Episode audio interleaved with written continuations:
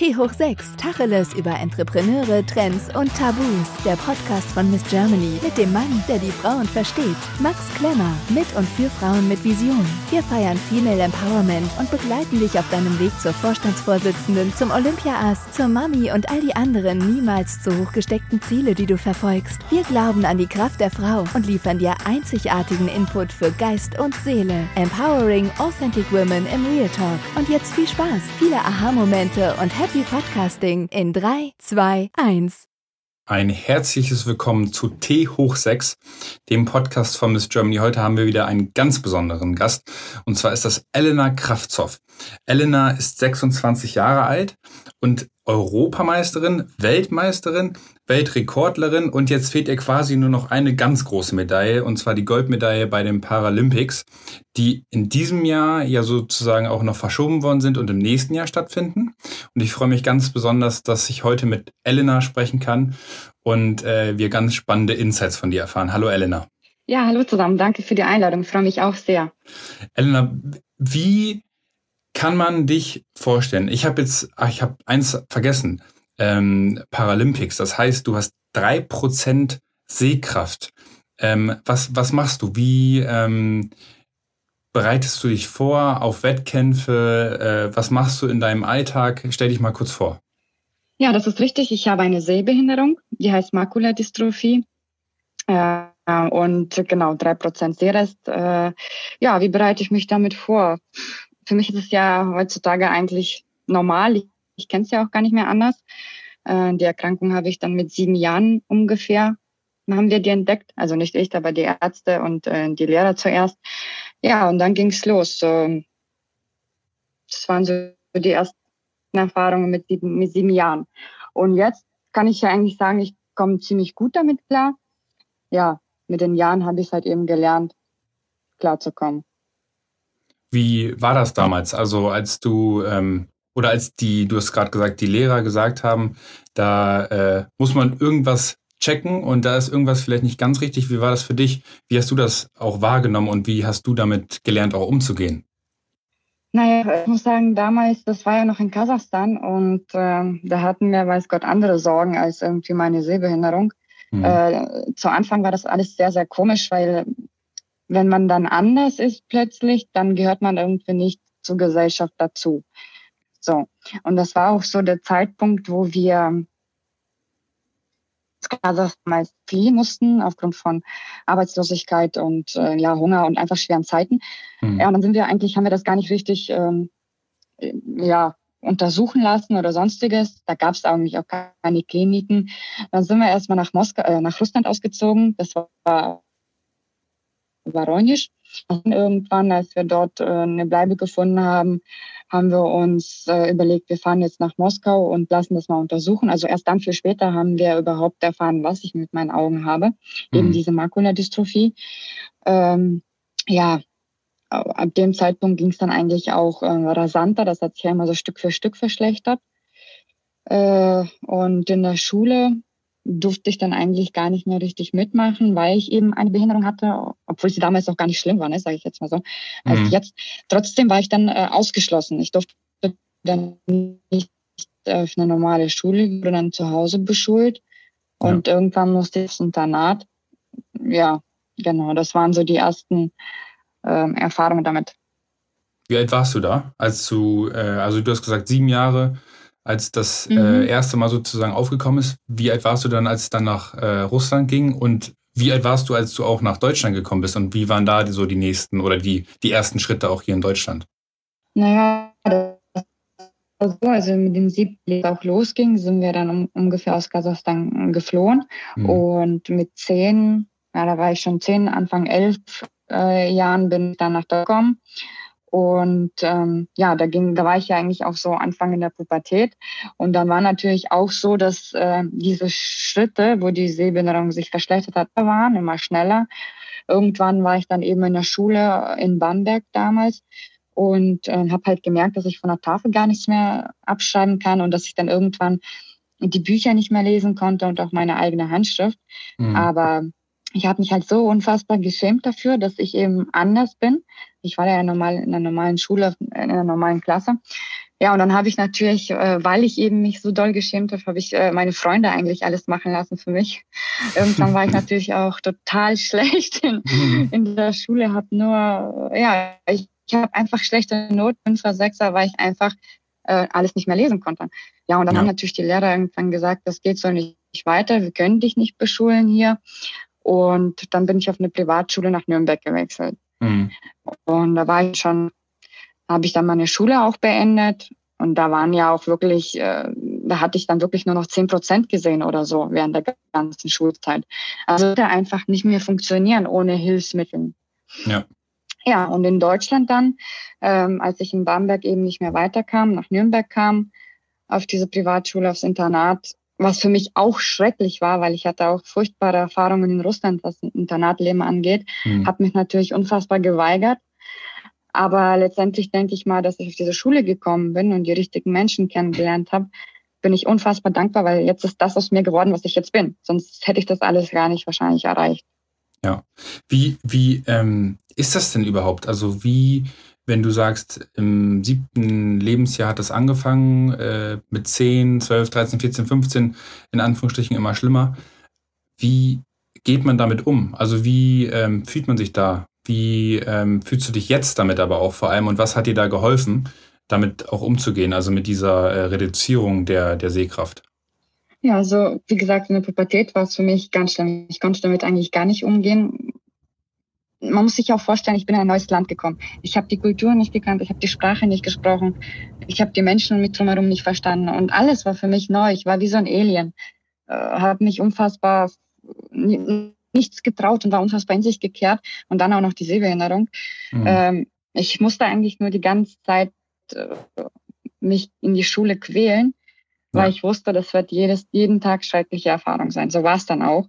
Und ich habe das ja auch ganz, ganz lange nicht akzeptiert, dass ich eben schlecht sehe und so bin und dass ich das nie wieder ändern kann. Es gibt kein Therapieverfahren, was mir je helfen würde. Also mhm. momentan noch nicht.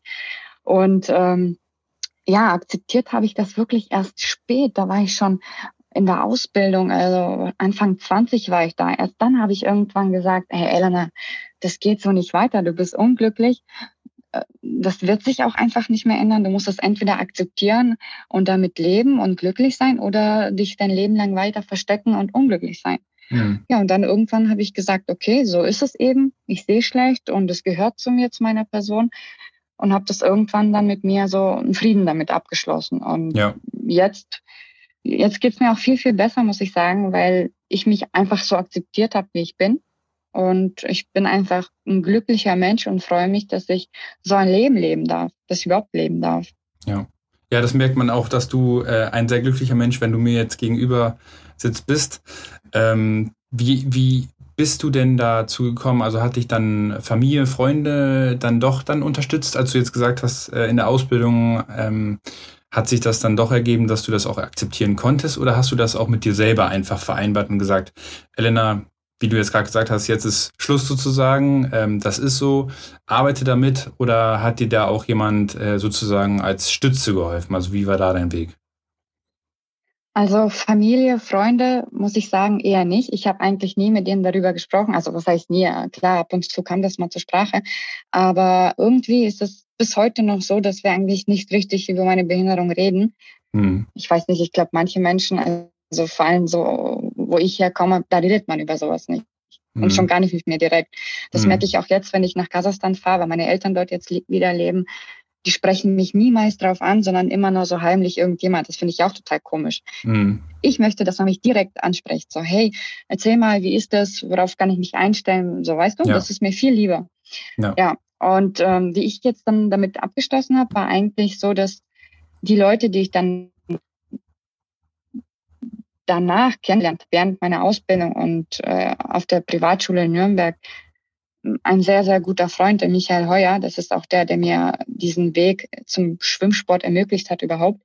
Ja. Ähm, ich glaube, ich habe da ganz viel auch ihm zu verdanken, weil er hat gesagt dann irgendwie, du siehst schlecht, so ist es eben, komm mal damit klar, so nach dem Motto. ja. Und trauer das nicht nach. Hm. Und du, du hast es gerade angesprochen, du bist ja äh, doch sehr erfolgreich im Schwimmsport. Ähm, wir haben es schon kurz im Intro gehabt. Du bist Europameisterin, Weltmeisterin, Weltrekordlerin und jetzt das große Ziel natürlich auch nochmal die ähm, Goldmedaille bei den Paralympics. Und im letzten Jahr warst du eben auch nochmal Sportlerin des Jahres. Ähm, wie bist du zum Schwimmen gekommen und wie bist du so gut geworden? Ja, das hätte ich auch niemals gedacht, dass ich überhaupt so weit komme. Aber damals, als ich eben nach Nürnberg äh, gekommen bin, ich habe mich das erste Jahr natürlich immer ganz versteckt und verschanzt und wollte mit niemandem was zu tun haben. Einfach aus dieser Angst. Ne? Und ähm, ja, irgendwann habe ich dann eben diesen Michael Heuer kennengelernt. Ja. Und der war äh, so ein Leiter im Freizeitzentrum. Mhm. Und dann hat er gesagt, komm, du musst doch ein bisschen Sport machen. Und ich hatte eigentlich davor überhaupt keine Erfahrung mit Sport. Und ich konnte auch überhaupt nicht schwimmen. So, dann haben wir mal mit dem Sportabzeichen angefangen. Mhm. Habe ich alles gut hingekriegt, war für mich alles eine neue Erfahrung. Dann irgendwann zum goldenen Abzeichen musste ich 50 Meter schwimmen. Sage ich, du Michi, ich kann überhaupt nicht schwimmen, vielleicht gerade mal so Hunde paddeln. Sagte, ja gut, Hauptsache nicht festhalten, dann wird das. Und dann habe ich das tatsächlich irgendwie so geschafft und ähm, dann hat er gesagt, wir müssen dir Schwimmen beibringen. Du bist 13 Jahre alt und kannst nicht schwimmen, das geht so nicht. Ja, und dann habe ich so meine ersten Züge auf eine 15 Meter Bahn gelernt und das hat mir auch Spaß gemacht, irgendwie so eine Herausforderung und irgendwann kamen irgendwie ganz kleine Wettkämpfe und es hat mir super Spaß gemacht. Und hat er gesagt, wir müssen dir jetzt ordentlich Schwimmen beibringen. Mhm. Dann hat er angefangen, Verein für mich, äh, für mich zu suchen. Ja, und dann bin ich in einen Verein gekommen, habe dann weitere Wettkämpfe gemacht. Irgendwann hat mich die Bundestrainerin äh, von der Paralympischen Nationalmannschaft entdeckt und hat mich zum Lehrgang eingeladen. Und dann habe ich die große Nationalmannschaft gesehen, alle. Und das war so beeindruckend für mich. Mhm. Und dann dachte ich mir, okay, Schwimmen könnte so mein Weg sein in die Welt, die Welt zu sehen, ja, einfach neue Möglichkeiten für mich öffnen. Und dann habe ich mich so festgeklammert an diese Chance, weil ich wusste, das ist das Tor in die Welt. Ja. Und dann habe ich alles dafür gemacht, um eben ja ganz groß irgendwann zu der Spitze dazu zu gehören. Und jetzt kann ich das sagen, dass ich dazugehöre und bin unfassbar ja froh und stolz darüber, dass ich das damals die Chance so erkannt und ergriffen habe vor allem. Ja. Wahnsinn. Wer hat dich da so getriezt? Also warst du das selber und hast dann direkt gesagt, ja, ich möchte das jetzt durchziehen. Und ähm, ich, ich bin äh, früher selber auch immer sehr intensiv geschwommen, aber ich habe es nur zu den Bezirksmeisterschaften geschafft und ja, weiter dann nicht. und äh, ich kenne, wie die anderen dann immer wirklich täglich morgens, abends trainiert haben und ins Becken gesprungen sind und da ihre Bahn gezogen haben. Wie äh, war da für dich das ähm, Training, also dann auch als du 13 warst? Und ähm, wie ist das vielleicht auch heutzutage? Also wie intensiv äh, kann man sich das vorstellen? Ja, damals äh, war ich einfach froh, dass ich den Michi hatte, weil er hat mich wirklich unterstützt. Meine Eltern waren ja in Bamberg und ich war in Nürnberg und da war nicht wirklich irgendwie große Unterstützung da. Und der Michi war wirklich derjenige, der immer mich so ein bisschen getriezt hat, auch wenn ich mal irgendwie sagte, ah, ich habe ein ganz anderes Leben momentan hat, ich muss mich an bestimmte Regeln halten, keine Ahnung, äh, Küchendienst, was man immer so tut. Ne? Dann hat er ja. das immer alles für mich geklärt mit der Schule und alles und hat alles für mich organisiert. Und wenn es nachts dunkel war und ich Angst hatte, hat er mich auch gefahren und abgeholt ohne ihn hätte ich das alles gar nicht gemacht. Das hätte ich mich alles gar nicht getraut, da zu sagen, nee, ich mhm. mache jetzt keinen Gruppendienst mehr. Ich muss ja. trainieren gehen. Das haben sie damals auch alles nicht so ernst genommen. Ne? Muss man ja auch sagen. Da war ich ja nur, wirklich nur aus Hobby irgendwie. Ja, und er hat mich da ganz lange unterstützt und da habe ich, ich war so bescheiden, dass ich halt nicht Nein sagen konnte, auch wenn ich keinen Bock hatte. Ich mhm. wollte nicht, dass er mich dahin fährt. Das hat mir damals auch überhaupt keinen Spaß gemacht. Naja, aber ich habe mir nicht getraut, Nein zu sagen. und dadurch, ja. Zum Glück. War ich dann immer besser automatisch. ja, auf jeden Fall. Äh, und jetzt ist es äh, natürlich so, ich habe dann irgendwann 2015 äh, nach meiner Ausbildung zur Physiotherapeutin habe ich damals gemacht in Nürnberg, ja. habe ich gesagt, entweder wechsle ich jetzt nach Berlin oder ich bleibe in Nürnberg und gehe arbeiten. Und dann habe ich gesagt, nee, ich möchte noch Sport machen, ich möchte noch meine Ziele erreichen. Bin nach Berlin gegangen und jetzt äh, sieht mein Alltag eben so aus, dass ich auch zweimal am Tag trainiere. Ich gehe von sieben bis halb zehn, zehn die erste Einheit. Dann habe ich Mittagspause oder auch äh, Physio und Erholung, Recovery. Und danach habe ich nochmal Abendstraining von 15.30 bis 19 Uhr. Ja. Also so ungefähr 30 bis 35 Stunden die Woche. Ja, mache momentan eigentlich nichts außer Leistungssport. Ja, was anderes Wahnsinn. bleibt eigentlich auch gar keine Zeit. Ja. ja. Boah, Und äh, wenn man sich das so vorstellt, wirklich die, die ganze Sache oder die ganze Woche voll Sport, wie lange trainierst du jetzt für die Paralympics zum Beispiel? Also normalerweise, wir hatten es kurz angedeutet, wären sie ja natürlich auch dieses Jahr oder hätten sie natürlich dieses Jahr stattgefunden, aber Corona ähm, hat auch da einen Strich durch die Rechnung gemacht. Findet jetzt wahrscheinlich, habe ich gelesen, im nächsten Jahr statt. Wie lange bereitest du dich da auf so einen großen Wettkampf vor? Naja, also prinzipiell muss man sagen, ich trainiere eigentlich jede Woche so viel und äh, ja, natürlich, wenn man sich jetzt speziell auf den Wettkampf vorbereitet, dann geht man ein bisschen mit der Intensität. Aber das Jahr vor den Paralympics ist natürlich immer ein bisschen anders. Wir sind sehr, sehr viel unterwegs. Ich, so 25 mhm. Wochen im Jahr sind wir irgendwo im Trainingslager, trainieren ganz, ganz viel äh, in, äh, in den Bergen oben, Sierra Nevada in der Höhe. Ja. Und ähm, ja, wir reisen halt sehr, sehr viel. Und äh, das Jahr vor den Spielen, ja, eigentlich habe ich gar nicht Zeit so richtig, weil wir wirklich vom Wettkampf zum Trainingslager fliegen, vielleicht mal kurz nach Hause für ein paar Wochen und sonst wieder weg. Ja. Also sehr intensive Zeit. Fun. Das war das für mich dann auch ein Schock haben. Das war ja kurz vorm Abflug, als wir mhm. erfahren haben, dass die ausfallen, die Spiele. Nee.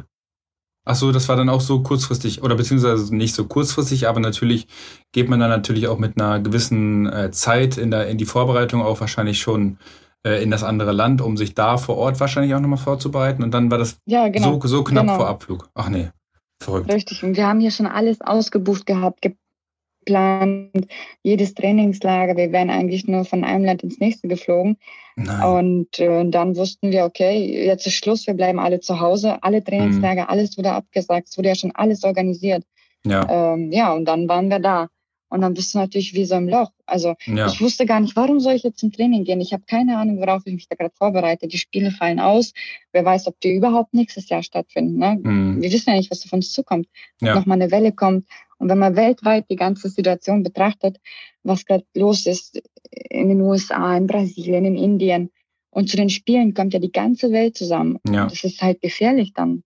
Ja. Also ich weiß nicht, ob das auch nächstes Jahr was wird. Aber ich hoffe natürlich sehr, dass sich die Lage beruhigt und dass die Spiele stattfinden können.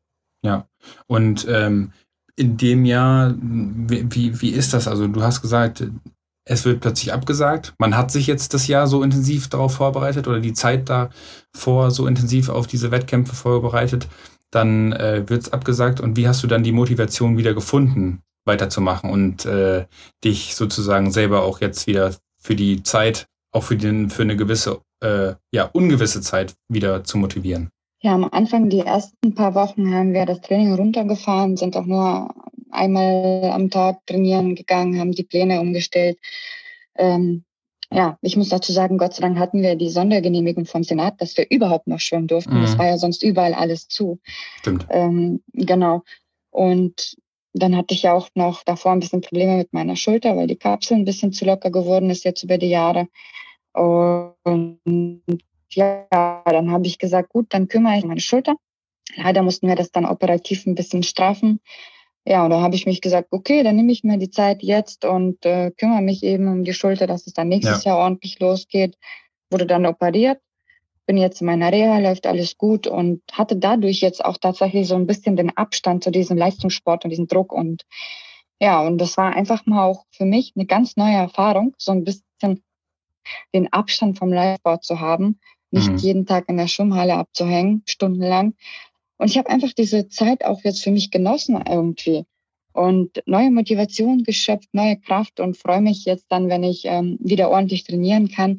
Und ich weiß, das wird hart, wieder anzufangen und mich mhm. jetzt auf die, die neue Saison 21 vorzubereiten. Aber ich freue mich tatsächlich, weil diese Zeit jetzt ohne Leistungssport hat mir doch gezeigt, dass ich es doch irgendwie vermisse. ja.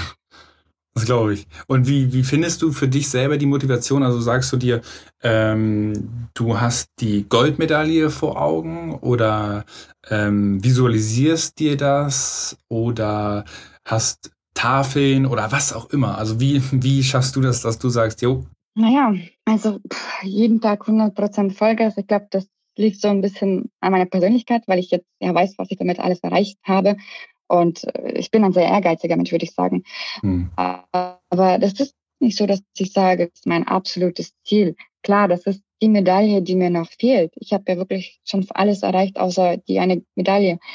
Aber ich glaube, diesen Druck will ich mir selber gar nicht machen, um zu sagen, ich mache alles nur für Gold. Ja. Das, das ist gar nicht so. Ja. Ich weiß gar nicht, was passieren kann. Ich hatte leider die schlechte Erfahrung in Rio 2016. Ich bin als Favoritin angereist mit einem Weltrekord auf der Strecke und bin als Fünfte dann plötzlich gelandet. Ja. Ne? Und die ganze Welt ist für mich zusammengebrochen in diesem Moment, weil ich so mhm. hart dafür geackert habe. Ja, und das war einfach nur, weil ich mit dieser Drucksituation, weil eben alle drumherum um mich ja. alle nur mit Gold gerechnet haben. Und das hat mich unfassbar unter Druck gesetzt. Und deswegen habe ich an dem Tag meine Leistung nicht abrufen können. Mhm. Und ich weiß nicht, was in Tokio sein wird. Welche Gegner werden auftauchen? Was haben die in der Zeit gemacht, wo gar keine Kontrollen und keine Überprüfung war? Ich weiß es ja. alles nicht. Das ist alles sehr, sehr, ja, das, das können wir alles gar nicht einschätzen. Deswegen, ich werde mein Bestes geben. Ich werde mich vorbereiten und hoffen, dass die Ergebnisse gut sind. Ja, aber finde ich total spannend, dass du auch sagst, dass dieses reflektierte darüber nachdenken, was ging dann eben 2016 nicht optimal über die Bühne, dass man daraus eben auch lernt und sagt, ja, ähm, ist passiert, aber besser kann, ähm, besser machen kann ich das und das. Ähm, und dass man sich da halt selber nicht den Megadruck macht, ähm, egal was eben auch andere von einem erwarten. Weil Hauptsache ähm, muss man sich natürlich selber am Ende auch gerecht werden. Wie, wie würdest du das denn sagen? Ist, weil wir, wir haben ja auch den Podcast Tacheles über äh, Tabus eben auch. Wie würdest du das sagen? Weil ich habe da wirklich gar keine Ahnung von und ich glaube auch für den Hörerinnen und Hörern ähm, wahrscheinlich auch nicht. Wenn du 35 bis 40 Stunden die Woche trainierst, das ist ja ein normaler, äh, ja, eine, eine Arbeitswoche komplett für, für Menschen. Wie ist das denn? Also wie lebst du auch von dem Sport? Wie ähm, kannst du auch deinen Lebensunterhalt bestreiten und wie ähm, ist das da gestaffelt? Die meisten kennen die Fußballer äh, aus der Bundesliga und müssen da verdienen alle eine Menge Geld. Aber äh, wie ist das bei euch eigentlich geregelt? Ja, äh, am Anfang war es auch sehr, sehr schwer mit dem. Hm, leider wird man da nicht so viel vom Staat unterstützt. Also heutzutage geht es schon viel, viel besser. Mhm. Ich habe dann auch äh, einen Manager letztes Jahr äh, über ein paar andere Schwimmer aus Nichtbehindertenbereich kennengelernt und ja. der hat mir dann ein bisschen so auf die Sprünge geholfen, hat mit der Sponsorensuche angefangen. Also wenn man keine Sponsoren hat, dann ist das wirklich schwer. Dann mhm. ist das so der Mindestlohn, sage ich jetzt mal.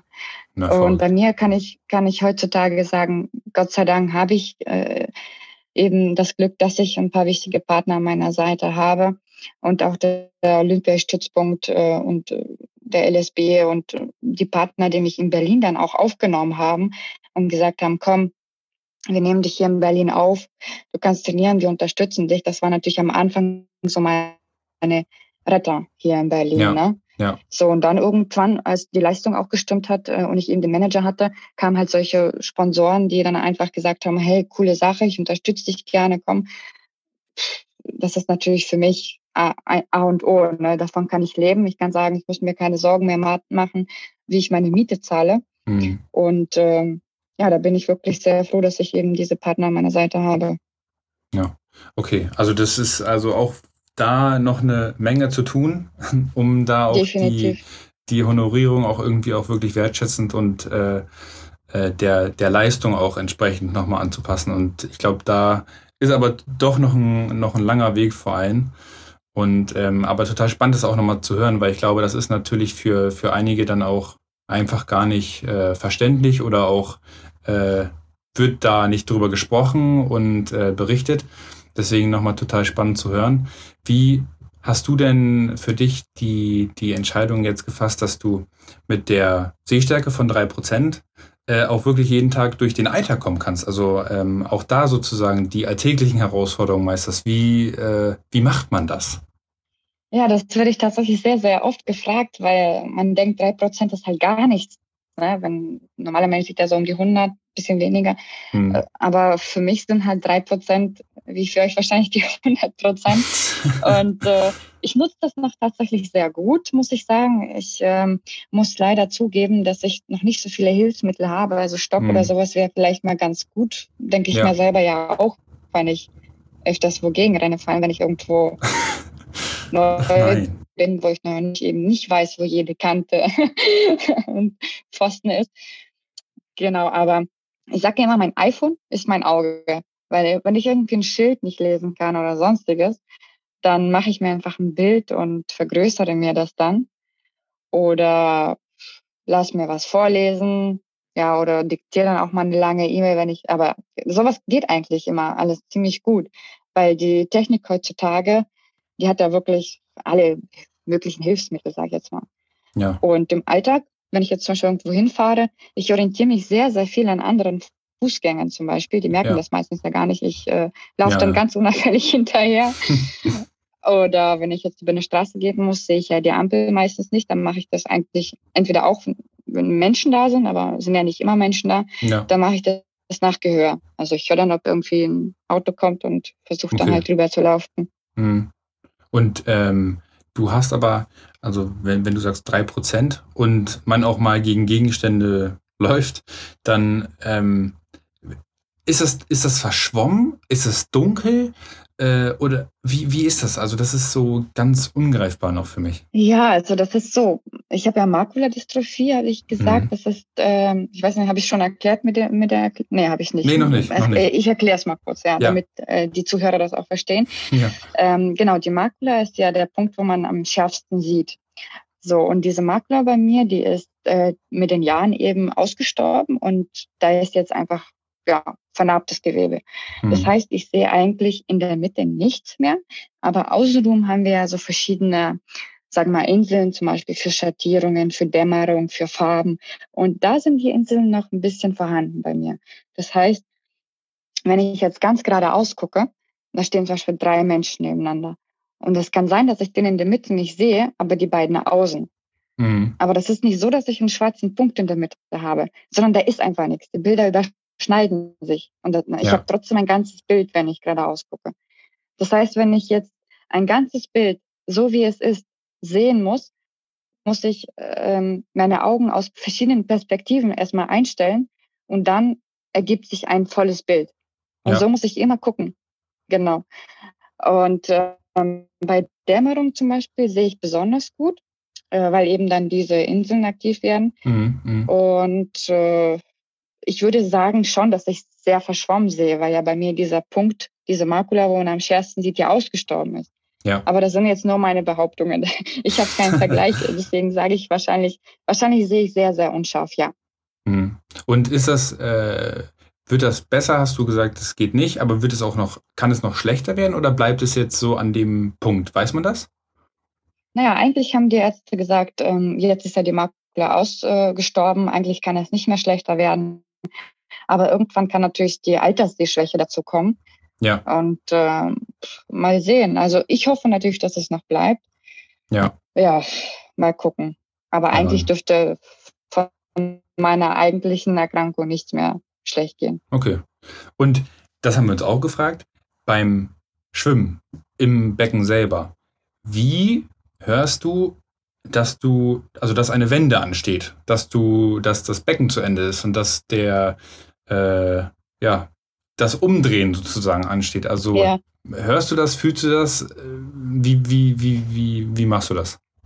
Ich bin nicht Schwimmerin und 100 ähm, Meter, da muss man, das heißt, da muss man einmal wenden. Und ich mache ganz, ganz viel über Züge zählen. Also das, damit haben wir irgendwann hm. angefangen, damit ich mich ja. orientieren kann, wo bin ich jetzt ungefähr.